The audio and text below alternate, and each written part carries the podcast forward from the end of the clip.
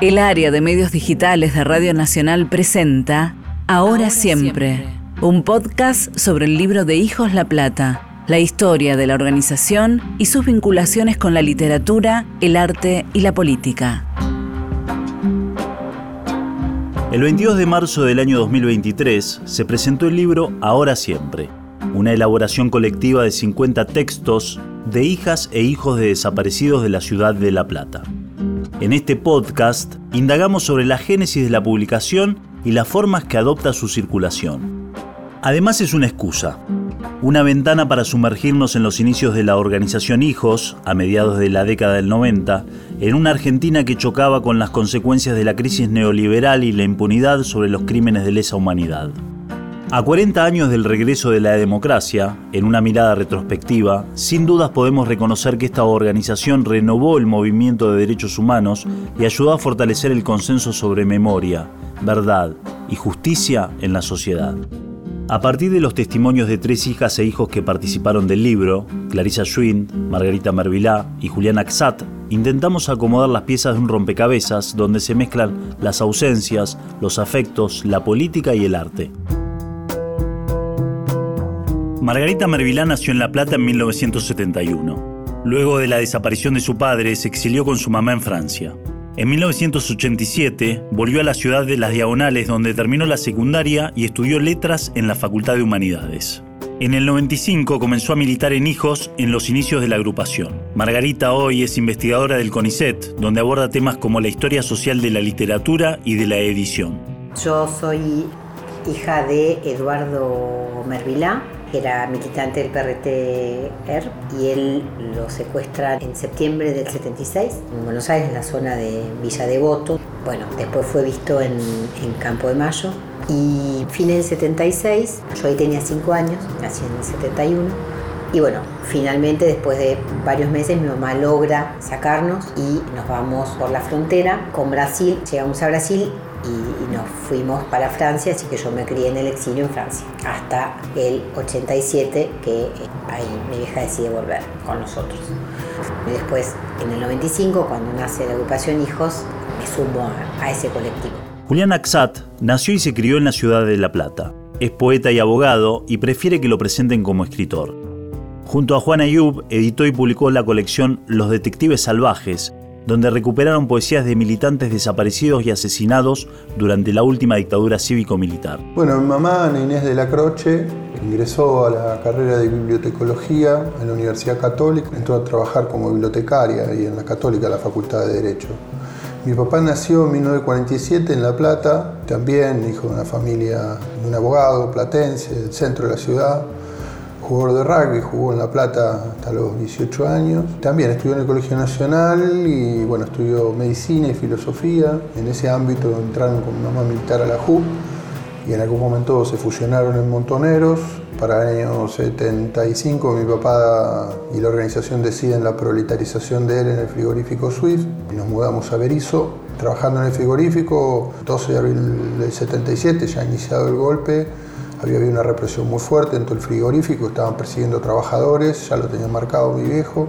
Mi vieja también, mi vieja estaba haciendo militancia en la zona de las Quintas y de Abasto. Los secuestran a los dos, el centro de La Plata, el 12 de abril. No son vistos por última vez por algunos sobrevivientes en la cacha, dentro del ámbito de la cárcel de Olmos. Y desde entonces no, no hay noticias de ellos. Yo solo viví siete meses con ellos porque nací en 1976. Clarissa Schwinn nació en Castelar en 1977. Estudió periodismo y comunicación social en la Universidad de La Plata y luego se convirtió en artista de circo. Fue compiladora del libro Pedagogía Circense que se publicó en 2021 y una de las impulsoras y editoras de Ahora Siempre. Yo nací en Castelar, me crié en Castelar, mis viejos eran de Castelar, militaban en el, en el ERP y a los 15 días llega una patota a la casa de mis abuelos y los secuestran y bueno, y ahí inicié mi, mi destino como hija de desaparecidos. ¿Tus viejos en ese momento qué edad tenían? Mis viejos tenían 28 eh, años, mi mamá trabajaba en CBC Columbia, era delegada del sindicato de plástico, trabajaba en Capital, CBC Columbia era donde se grababan los discos, ella era la, recepcionista y la, la telefonista, y mi papá era ingeniero electrónico, estudiaba aeronáutica, y trabajaba en un taller. Una vez que lo secuestran, yo era muy bebé, tenía 15 días, imagínense lo que es una beba de 15 días, todavía tomaba teta, eh, muy frágil. Empecé a, a hollar entre la casa de familiares de unos abuelos, después de otros abuelos, después eh, con los tíos. Por suerte mis tías eh, habían tenido familia hacía muy poquito, yo tengo dos primas que tienen casi mi misma edad, entonces fue un poco como que me fueron maternando entre toda la familia. En mi caso particular, a mí siempre me dijeron la verdad, que es algo que yo valoré mucho. No me inventaron historias, siempre me dijeron, no, bueno, tus papás están presos, se los llevaron los del ejército, no sabemos dónde están. Después me pasó que sí me, me sentía siempre como diferente, como distinta. Y primer grado me costó muchísimo. Y en primer grado una compañera mía se acercó, me dio la mano y me dijo, mi tío también está desaparecido. Y en ese momento las dos fue como que sentí, ay, no es solamente a mí. Eso lo sentí en la primaria, ¿no? Decir, bueno, hay alguien más. Años después, cuando empecé a militar en hijos, también sentí que había encontrado una familia, como recuperar un poco, reponer un poco esa familia que no tuve. A partir de las reuniones que se dieron en el marco de homenajes a las víctimas de la represión en algunas facultades de la ciudad, se fundó en 1995 Hijos La Plata. Desde sus comienzos, la organización tuvo una intensa actividad. Quizás su acción más reconocida fue la realización de scratches para denunciar que los genocidas estaban en libertad y compartían espacios cotidianos con cualquier vecino. Si no hay justicia, hay escrache, era la consigna. El objetivo era señalar los domicilios de los represores para generar la condena civil en el marco de la impunidad. El surgimiento de hijos modificó el escenario político, así como también la vida de sus integrantes. Margarita, Julián y Clarisa tuvieron distintos recorridos con la agrupación y nos cuentan cómo fueron sus experiencias. Generó no vivir sola historia, porque bueno, a nivel familiar, digamos, de familia más allá de, mi núcleo, bueno, son familias atravesadas también por los efectos del terrorismo de Estado, por el miedo, por el silencio. Estar en hijos era primero compartir eso y darle un sentido político a, a lo que había pasado. No éramos huerfanitos, digamos, las razones por las que no estaban nuestros padres eran razones históricas y políticas. Poder decir que eran militantes, decírnoslo primero en los grupos dentro de hijos y después empezar a, decirlo, yo creo que era, era liberador. Yo a hijos me acerqué a partir de lo que pasó en el 2001, escribiendo un libro llamado La criminalización de la protesta, donde empezamos a trabajar el tema de los piquetes, la persecución de la policía a partir de lo que había pasado eh, en un 60 cuando metieron en cana a muchos compañeros de hijos, donde yo me involucré porque ya estaba recibiéndome de abogado para, en esa causa para ayudar. Y hijos para mí representa ese momento, el scratch que yo empecé a vivir cuando ya existía y ya tenía hijos, tenía una dinámica en el scratch, me, me sumé en ese momento a, a la comisión de scratch, fue el momento en que la plata explotaba también.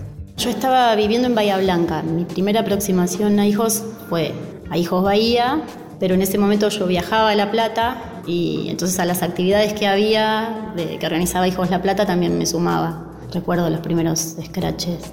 Participaba, pero después volvía a Bahía. Era muy chiquito Bahía, regional. Bahía Blanca en comparación con lo que estaba pasando en La Plata, que me parecía que acá en La Plata pasaba todo. De hecho, después mi decisión fue mudarme acá a La Plata. En aquellos años, Hijos La Plata se sumó a distintas luchas y generó múltiples instancias de participación, como la comisión de contención, la creación de una obra de teatro, un taller de escritura y la producción de una revista. En algunas de estas actividades se puede rastrear un antecedente del libro Ahora Siempre. Margarita Mervila profundiza sobre el rol de las asambleas. Una cosa interesante de aquel momento era que éramos diferentes y sin embargo, con muchas discusiones, bueno, y sin embargo estábamos. Volvíamos todos los años, volvíamos a discutir, volvíamos a tener la moción asamblearia de si no estamos todos de acuerdo o no, bueno, a veces se esforzaba mucho, pero eso de en la diferencia seguir apostando a la discusión y poder estar juntos con diagnósticos sobre el presente que en lo general estábamos todos de acuerdo, pero después en lo que había que hacer no necesariamente.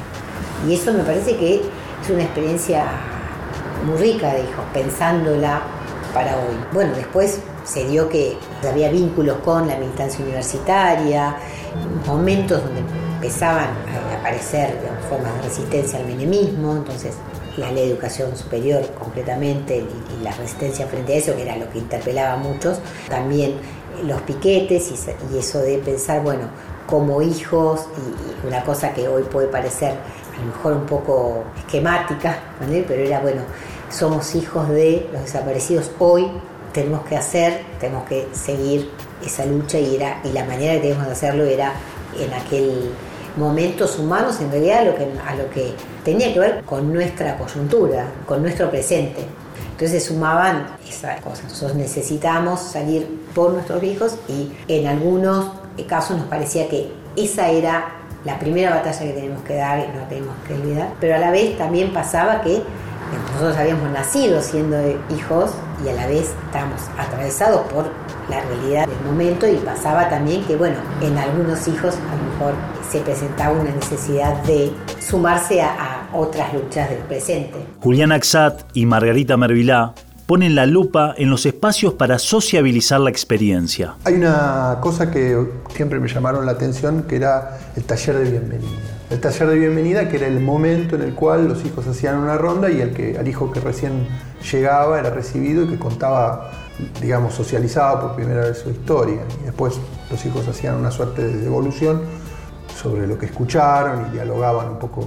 Me parece que ahora y siempre también recoge esa, esa experiencia del taller de bienvenida de hijos, donde se socializaba un poco la historia que uno traía y la contaba por primera vez en el espacio de hermanos, digamos. Nos sumamos muchos a los scratches y otros a algunas, una de la comisión de contención, que era un espacio dentro de hijos para recibir, porque algo que pasaba era que iban sumándose hijos nuevos, ¿no? Entonces todo lo discutíamos y llegaba un hijo que por primera vez venía a contar su historia, no solo mujer, pero la mayoría, dijimos, bueno, tiene que haber un espacio para recibir a la gente nueva que se suma, ¿no? Y además hacer un espacio para el testimonio. Creo que tuvimos ese ensayo de agarrar el grabador y grabar las historias y que uno cuente. Estaba la cosa también de resistirnos al lugar de víctimas, al lugar de llorar. Lo podíamos hacer en pequeños grupos, pero la asamblea era para otra cosa. Entonces en una revista algunas compañeras o compañeros se engancharon con escribir cosas, escribir algún testimonio, publicar poemas. Luego de casi 25 años de militancia en la organización, surgió en algunos integrantes de Hijos la idea de producir un libro. Una iniciativa que pueda plasmar las distintas circunstancias que atravesaron sus vidas y a la vez se convierta en un testimonio que recorra los tiempos. La experiencia acumulada y la posibilidad de evaluar las distintas acciones con cierta madurez encontró en el año 2019 el puntapié inicial de Ahora Siempre. En el 2020, la pandemia ayudó a catapultar este proyecto. Así explica Clarisa el proceso. Y el libro fue un proceso bastante largo. Podríamos decir que los inicios tuvo sus orígenes en el taller que hicieron los hijos con Leo Brizuela. Pasaron los años, empezamos a, juntar textos, tiene que haber un material con nuestras voces, dejar plasmado en un, esto, en un libro, en una materialidad, todo esto que, que vivimos. Y empezamos a elaborar como una lista de todos los compañeros y las compañeras que nos acordábamos que habían pasado en algún momento por la agrupación, eh, de las distintas corrientes políticas, hacer una convocatoria amplia y diversa. Si nos acordábamos o sabíamos que algún compañero o compañera tenía algún texto escrito para alguna fecha, algún aniversario, bueno, preguntarle si podíamos tomar ese texto para, para incluirlo en el libro y fuimos recopilando más de 50 textos. Y ahí se dio otro trabajo que, que fue de lectura colectiva, que fue también algo muy muy movilizante porque hay textos muy conmovedores. Entonces, bueno, eran encuentros densos de, lo que se estaba hablando, de cómo nos atravesaban esos textos. Y poder compartir, llorar juntos, conmovernos juntos. Leopoldo Brizuela fue un escritor platense que murió en 2019. Si bien no fue víctima de la represión, vivió la preadolescencia en dictadura y su sensibilidad lo llevó a buscar historias de personas desaparecidas. Se vinculó con las madres de Plaza de Mayo en la década del 90, en un momento en que muchos le cerraban las puertas, y coordinó un taller de escritura con ellas durante más de 10 años. Su idea era que la batalla también pasaba por la literatura, por darle una forma verbal a esa experiencia. A partir de su relación con Eve de Bonafini, Leopoldo conoció a los hijos y también armó un taller de escritura allí. Cuando se estaba terminando de confeccionar el libro Ahora Siempre, su última pareja acercó un texto que Brizuela había escrito en 1995, donde reflexionaba sobre la experiencia de ese taller. Así lo explicaba en un fragmento. Escribir, pensamos, es también un modo de comprender y de proponer para el diálogo con los demás nuestra visión de los hechos. Esta producción de Leopoldo, elaborada en los inicios de la experiencia militante de Hijos y entregada a la organización después de su muerte, se convirtió en el prólogo del libro Ahora Siempre. Margarita fue amiga de Leopoldo y explica esta situación. Ese prólogo, además fue un hallazgo, ¿no? No, se sabía que estaba.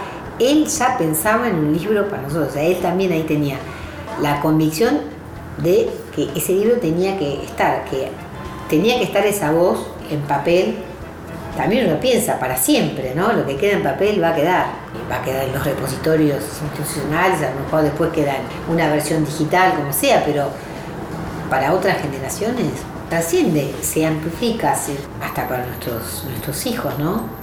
Uno lo habla, pero un día le puedes decir, mira, toma este libro, nos ahorra este, hora de A partir de la producción cultural de muchos hijos e hijas, se produjo un vínculo con la literatura y otras expresiones artísticas que fue más allá de la acción testimonial. Se exploraron nuevas formas, rompiendo líneas temporales, recreando otros universos y abriendo también las puertas de la ficción. Nombrar experiencias, límites trágicas desde las formas inesperadas, formas que pueden disrumpir por ejemplo, la risa, el humor negro, animarse a tocar algunos núcleos difíciles de, tocar, preguntar, bueno, esa pregunta por esos vínculos entre hijos y padres y después también jugar con los tiempos.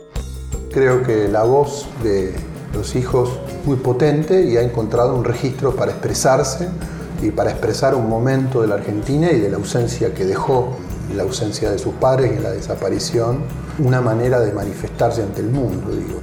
Para Clarissa Schwinn, el libro se inscribe en las pedagogías de la memoria. Para mí este libro tiene un valor además pedagógico y creo que siempre el arte permite contar desde otro lugar, que es insustituible. Me parece que esa es la potencia también de este libro. Y algo que reivindico mucho en la literatura es la ficción.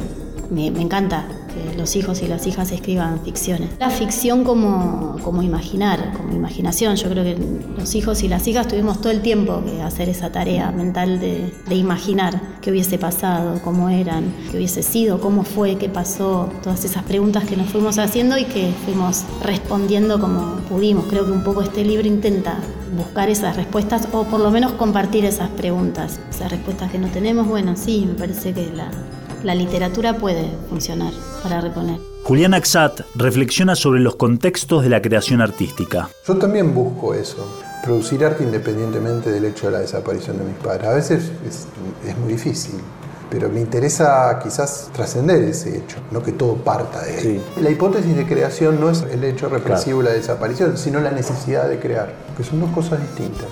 Yo lo deslizo al final en, el manifiesto artístico. La academia te exige ser su conejillo de indias y sos la prueba de que el terrorismo está caló tan hondo que necesitas el arte para poder salir. Eso es un problema de los académicos que tienen ya eh, preparado un cajoncito que dice literatura de hijos. Margarita Mervilá expone que la realidad puede funcionar como un insumo para la ficción. Imaginar situaciones imposibles, ¿no? Situaciones casi de ciencia ficción en unos casos. Bueno, en la poesía se ve mucho esta idea de, bueno, que el espacio de la escritura poética puede ser un lugar donde encontrarse, tocar concretamente, eh, encontrarse con la voz del padre, hablarle al padre. Entonces también uno dice, bueno, ahí hay un juego con lo, temporal y también hay una experimentación, si se quiere, no realista, no del todo realista, en términos realistas sería como imposible, ¿no? Entonces, la ficción permite eso. Ni hablar, eh, no sé, estoy pensando en la escritura de Cruzone, que se anima a tocar zonas hasta de la cultura contemporánea no procesadas. Y, ahí me parece que la escritura de hijos es muy potente. O, eh, no sé, Raquel Robles imaginando a una hija que sale a que escribe sobre una fantasía, una fantasía que a todos se nos cruzó, ¿no? Eso de ir a encarar un represor. Y bueno, algunas apuestas también que me interesan a la ficción, la novela de Juan Ayub, que es, también interesante, me, gustó mucho, una apuesta a la ficción. Vamos a decir, una ficción a donde lo que pasa en esa historia es algo de lo que pasó históricamente, que es el secuestro de personas, el robo de, bienes y bueno, la, la desaparición. ¿no? Entonces, que eso sea un contexto, un mundo de la ficción, pero que donde haya una historia, donde haya intriga, donde haya suspenso, es también interesante porque me parece que amplifica, amplifica en el sentido de que permite una identificación más allá de los que vivieron eso. Así que eso me parece que está bueno, que es interesante, tomar como, como un elemento más de la realidad la situación del terrorismo de Estado como un insumo, como un material para la ficción, para la literatura. Y eso está bueno también. Me parece que Hijos tiene una potencia que excede la, excede la cuestión del temita. ¿no? Puede producir arte, cultura, independientemente del hecho que lo vio parir, más allá de que es un hecho inevitable del cual se menciona, pero se puede trascender. No se puede abusar de la categoría de víctima. Si yo soy víctima todo el tiempo del terrorismo de Estado, siempre voy a producir un tipo de arte que va a estar limitado a eso. Hay que salir de ese lugar. Víctima está bien para el juicio, para el escrache, para determinados actos artísticos, pero hay un punto en el que vos tenés que trascender esa figura. Y eso es también una interpelación de este libro, ¿no? Es decir, hay, mucho de lo que está acá que va más allá de esa, de esa categoría. Después está la poesía de hijos, que es la que a mí me interesa porque leo muchísimo, Emiliano Busto, Jorge Areta, el propio Nicolás Privera, que es cineasta pero también es, un muy buen poeta, Fernando Araldi Ostergel, que es un, interesantísimo poeta, María Esther Alonso Morales, Marta Lillon, que escribe también narrativa, pero Raquel Robert en la narrativa, digo, me parece, bueno, el propio Emiliano Guido, en el cine está Andrés Aberger, Anina Roque, la hija de Roque, que, que hizo aquella película Papá Iván, en la fotografía hay una chica muy interesante, lo que hace es escribir un libro que se llama Pozo de Aire, que sacó una foto, el apellido es Gaona.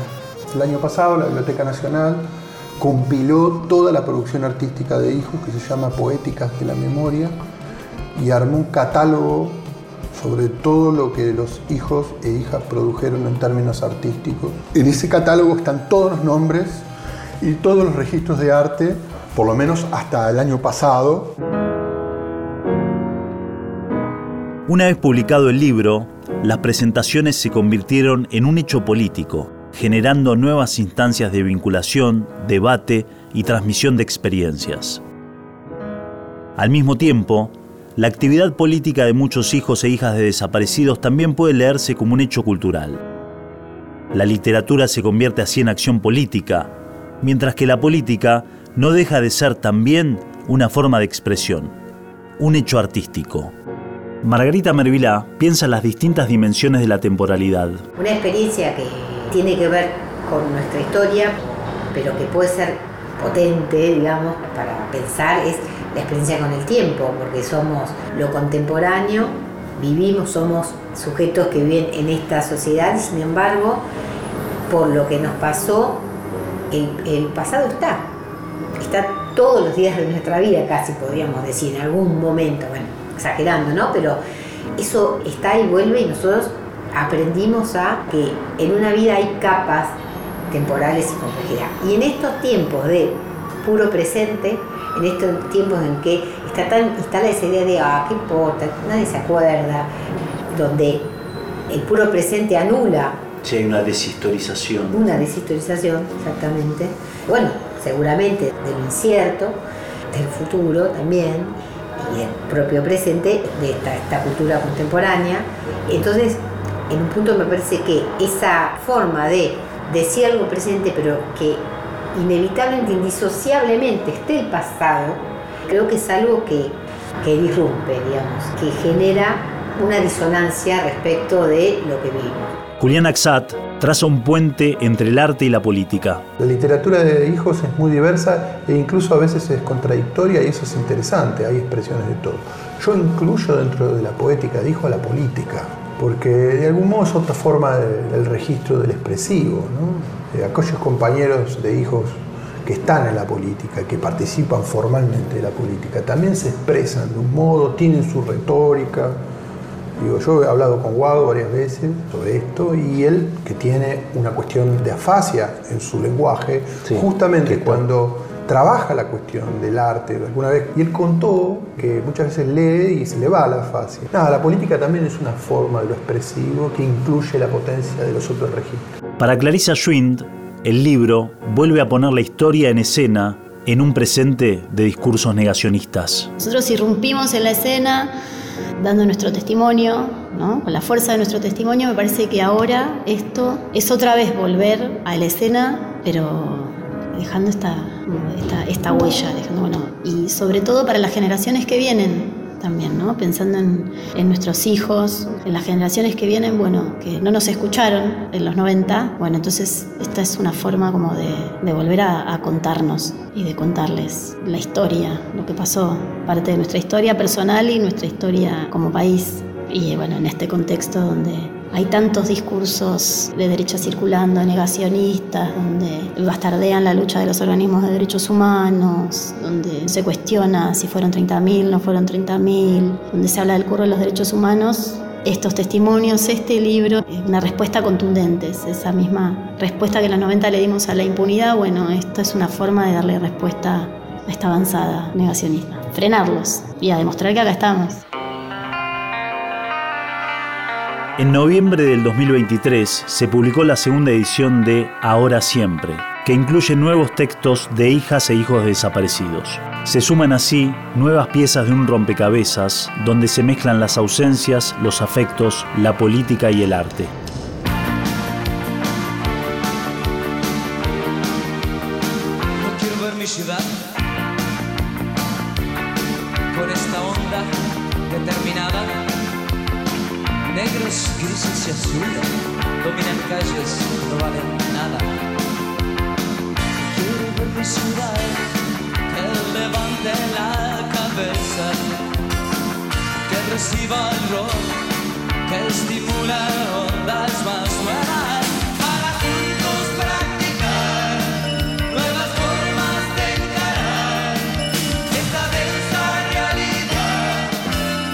Ahora siempre un podcast sobre el libro de Hijos La Plata. Texto e informe Ramiro Pose. Producción Ramiro Pose, Leo Acevedo y Francisco Aquino. Edición Ignacio Guglielmi, Diego Rodríguez, Leo Sangari.